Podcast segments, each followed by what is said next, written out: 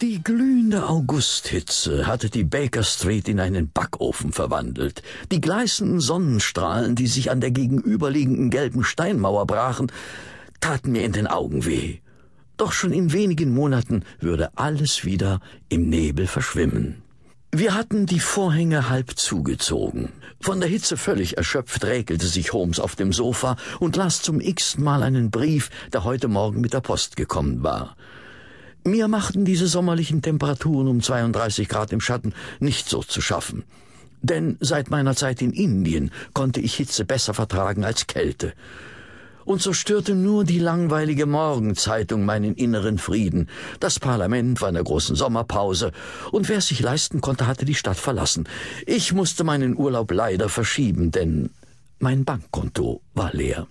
Also träumte ich von schattigen Wäldern und von einsamen Südseestränden.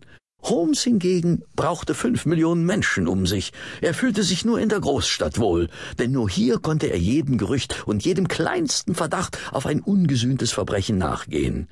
Er verließ die Stadt nur, wenn die Aufklärung eines Falles es erforderlich machte.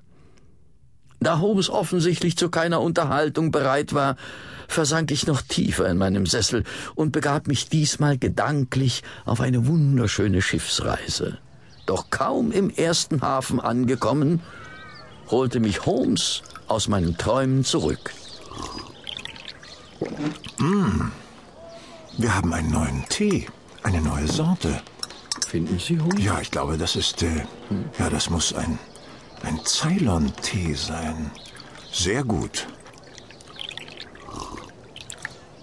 Sagen Sie mal, haben Sie den Artikel über das geheimnisvolle Paket, welches einer Susan Cushing in der Cross Street draußen in Croydon zugestellt wurde, gelesen? Nein, Holmes, äh, den Bericht muss ich wohl übersehen haben. Na, dann seien Sie mal so gut und lesen Sie sich diese Geschichte durch.